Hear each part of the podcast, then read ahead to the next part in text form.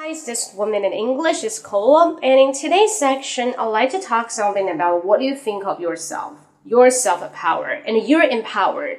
So what I think that you empower because your power is inside. You want to try really hard to make it out. Sometimes will be easier because you're seasoned, experienced. After you getting a similar kind of situation happen, you trial and error. Now your whole body figure, your appearance, your inside beauty connected together into you, so you're unique. Okay? Don't easily trust the others and don't even doubt yourself. And trying to convince yourself you can do it is the best way to encourage yourself. That's what I want to say, your self-power.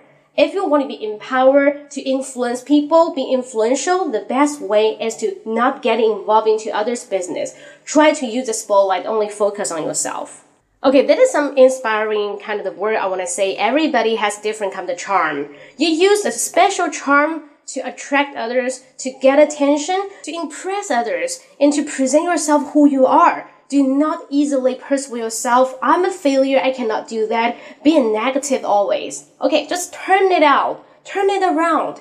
Okay, turn it over into a new page and telling yourself, I'm not an ugly duckling. What I want to be is a swan, but actually, I was born with a swan. Okay, so much for today. My name is Cola. Hopefully you'll like it. For more kind of information, you can subscribe to my WeChat account that is 英语口语风暴,英语口语风暴.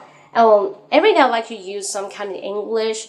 What is it about the teaching method? What is it about my views of the sharing and in English? And all kinds of things we can talk in English because I really wanted to not use English as a tool, but it's my part of the body. Okay, see you next time. 拜拜。